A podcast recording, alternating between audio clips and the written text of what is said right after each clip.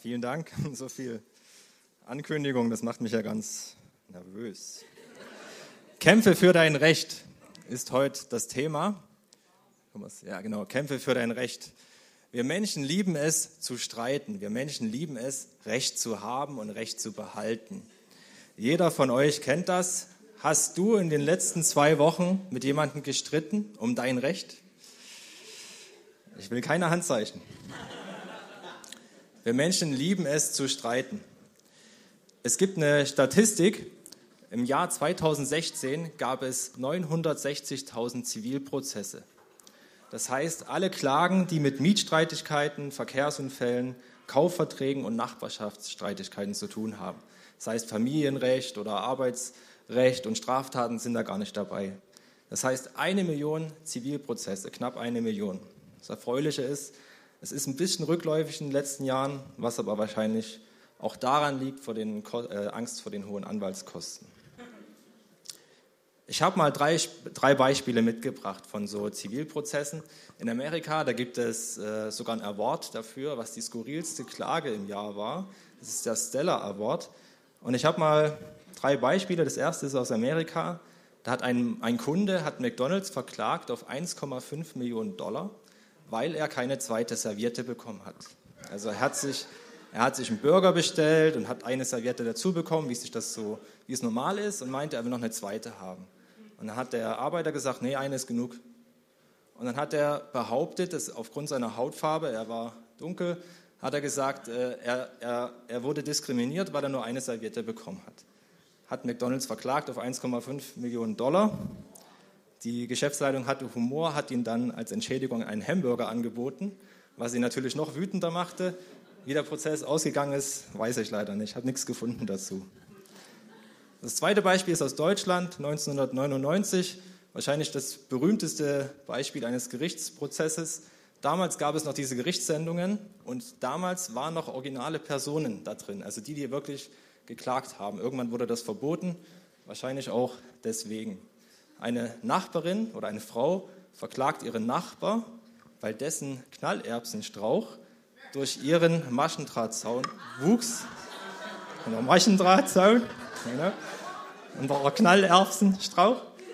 Dieser Knallerbsenstrauch wuchs durch diesen Maschendrahtzaun, brachte diesen Maschendrahtzaun zum Rosten, was dann die Nachbarin dazu brachte, ihn zu verklagen, damit er diesen Knallerbsenstrauch verpflanzt und dass die einen neuen Maschendrahtzaun bekommt. Stefan Raab hat das aufgegriffen, hat ein Lied draus gemacht, ihr kennt es bestimmt. Das Lied war so erfolgreich, das war 14 Wochen auf Platz 1 in den deutschen Charts. 14 Wochen und in Österreich sogar 15 Wochen. Also sogar die Nachbarn von uns fanden das gut. Die Menschen freuen sich daran, wenn andere Menschen sich streiten. Das hat so eine mediale Aufmerksamkeit dann gebracht durch dieses Lied, dass Journalisten die Häuser belagerten so sehr, dass sie dann filmten, wie dann der Nachbar doch den Knallerbsenstrauch umgepflanzt hat. Und die Nachbarin, die geklagt hatte, die hat das nicht mehr ausgehalten. Also die hatte dann wirklich auch Seelenqualen und ist weggezogen. Also diese Klage ging voll nach hinten los. Übrigens hat der, der Mann, der McDonald's verklagt hat, auch gesagt, seine Begründung, er behauptete, dass er nicht mehr arbeiten könne wegen den Seelenqualen und emotionalen Stresses, die er aufgrund des Serviettenstreites durchleiden müsste. Also man kann wirklich alles anklagen. Und dann gibt es noch eine dritte, ein drittes Beispiel, auch wieder aus Amerika. Ähm, ein Mann hat Gott verklagt, weil dieser die Menschen aus Nebraska und auch ihn bedrohe und Tod und Zerstörung und Terror über Abermillionen von Erdenbewohnern gebracht habe. Also man kann sogar in Amerika Gott verklagen, aber auch diese Richter hatten Humor, haben die Klage abgewiesen, weil der Angeklagte keine feste Adresse hat und somit die Anklageschrift nicht zugestellt werden konnte. Also wir Menschen lieben es zu streiten, wir Menschen lieben es auch Dinge zu verklagen, die lächerlich sind und Menschen setzen alles da rein und ihre ganze Energie, um zu streiten. Es ist nichts Neues. Auch schon im Alten Testament gibt es eine Geschichte, wo zwei Brüder miteinander streiten. Und diese Brüder streiten miteinander, wo sie noch keinen einzigen Atemzug gemacht haben. Das heißt, es waren Zwillinge in dem Bauch. Und ich lese die Geschichte mal vor. Rebekka aber bekam keine Kinder. Ist der Text? Ja. Deshalb betete Isaak, das war ihr Mann, zum Herrn und der Herr erhörte seine Bitte. Rebekka empfing Zwillinge. Als die Kinder im Mutterleib heftig gegeneinander stießen, sagte sie, wenn es so steht, warum bin ich dann schwanger geworden? Sie ging, um den Herrn zu befragen. Und der Herr gab ihr die Antwort, zwei Völker trägst du jetzt in deinem Leib, in deinem Schoß beginnen sie zu streiten, das eine wird das andere unterwerfen, der Erstgeborene wird dem Zweiten dienen.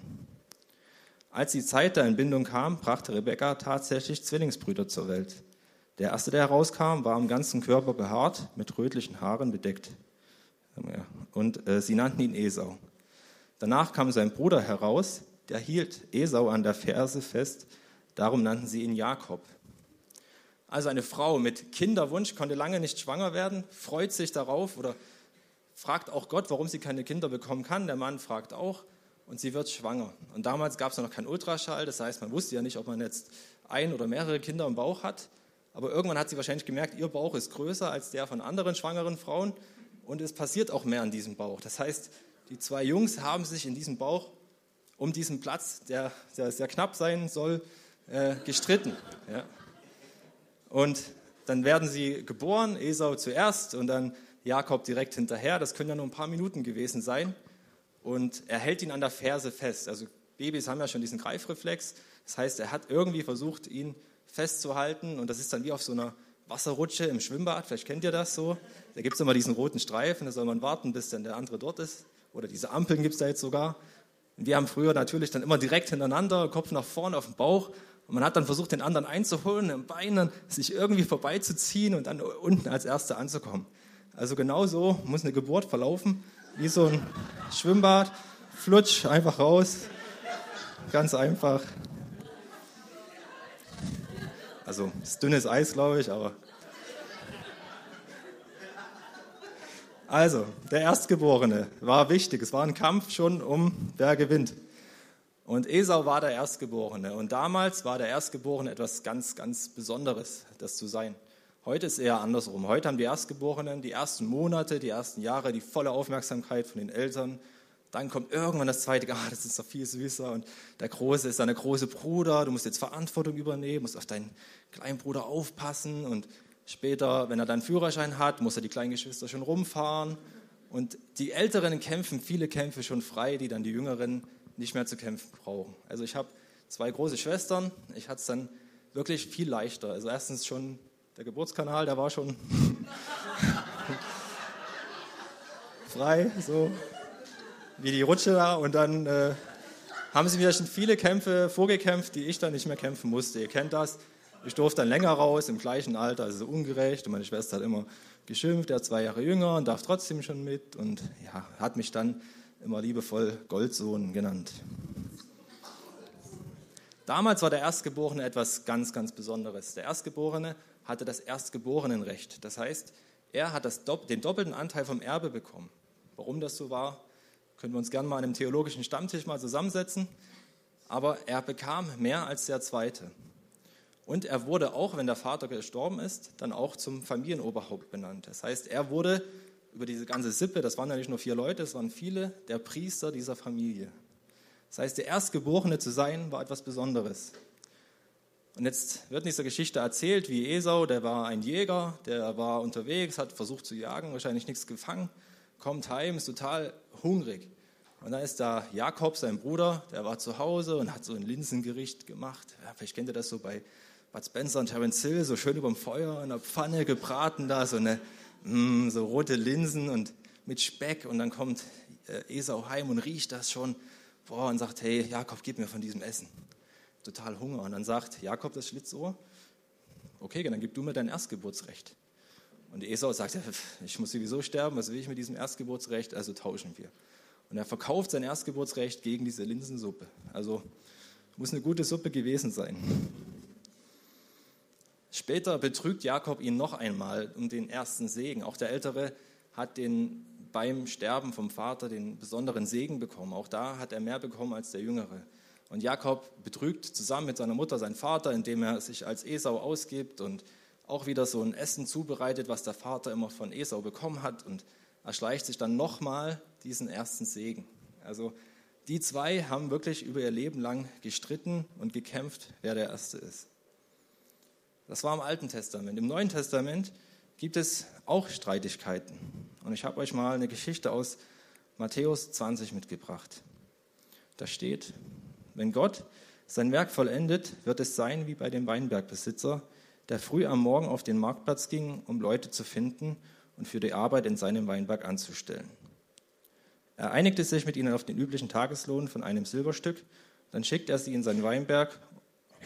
Punkt.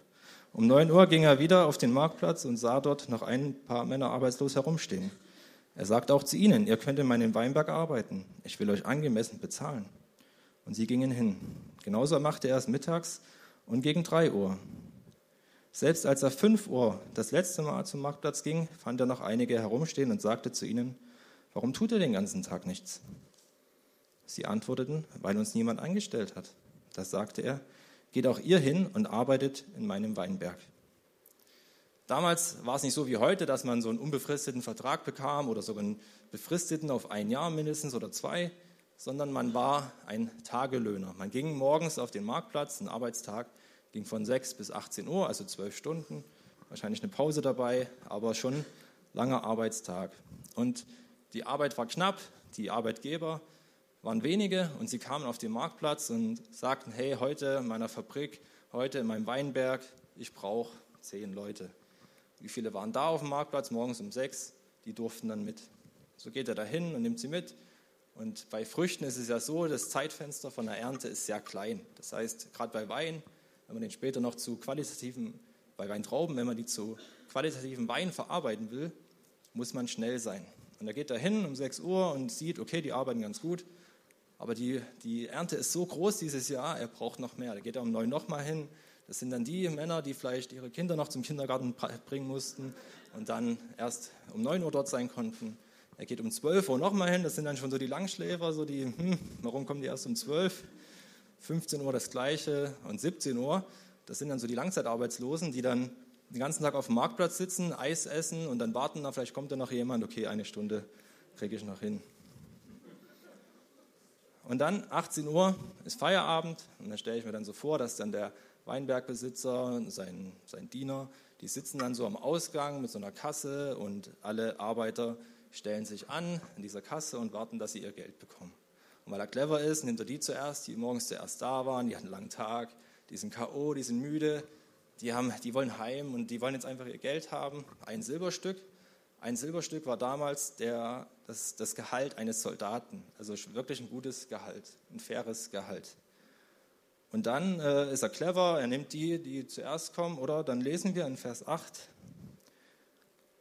Am Abend aber, am, am Abend sagt er der Weinbergbesitzer zu seinem Verwalter, ruf die Leute zusammen und zahl allen ihren Lohn.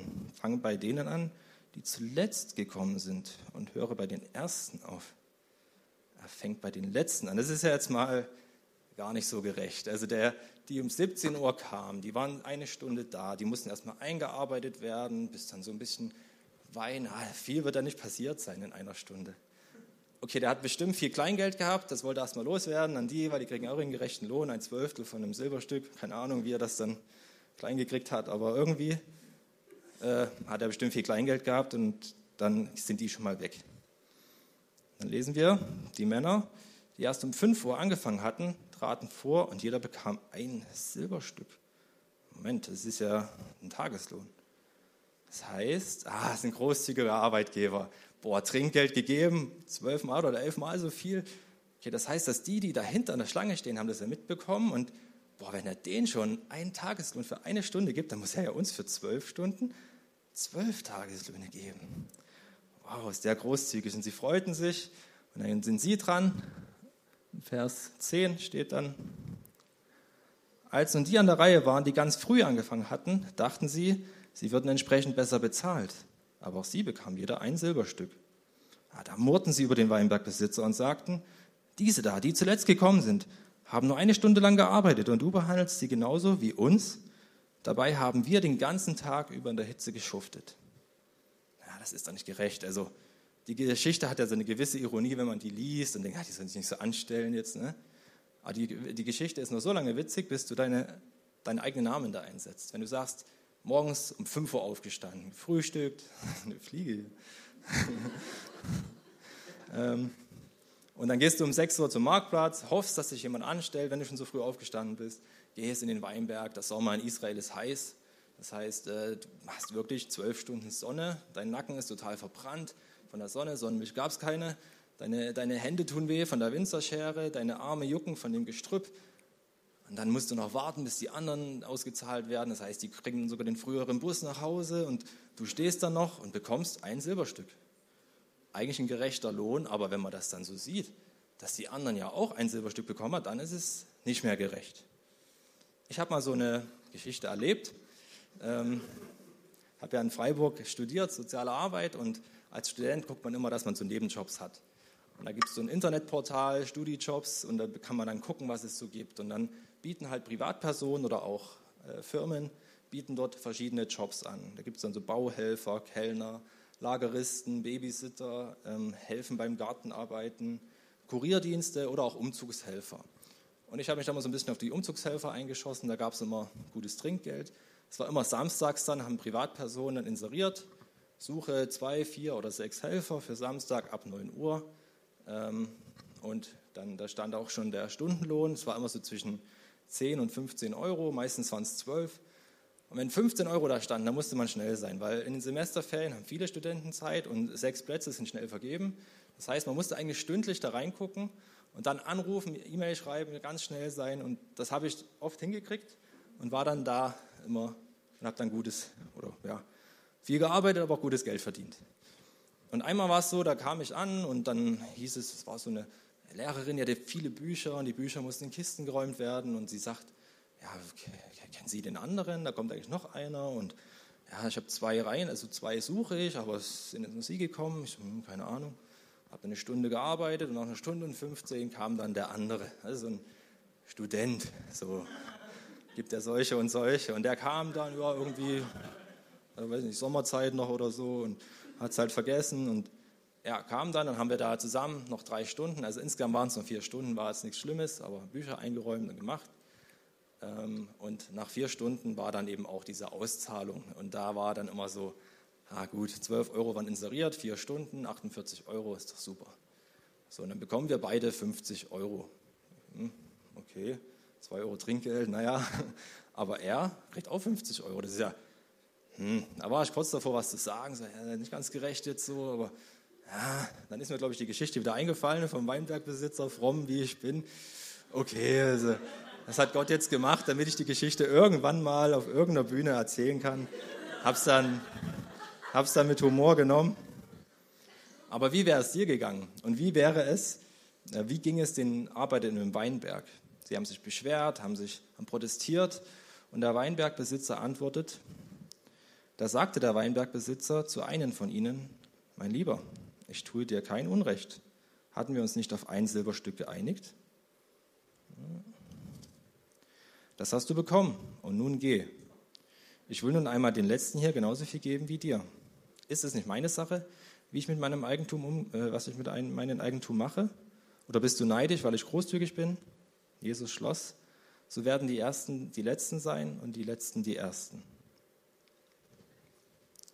Ich habe noch einen Videoclip mitgebracht, vielleicht kennst du den, der ist von Eckhard von Hirschhausen, das ist ein Arzt und Comedian ähm, und der hat ein Video oder so, eine, so ein Sketch gemacht, wenn du den kennst, dann lass ihn nochmal ganz neu auf dich wirken. Wenn du ihn nicht kennst, viel Spaß. Dankeschön.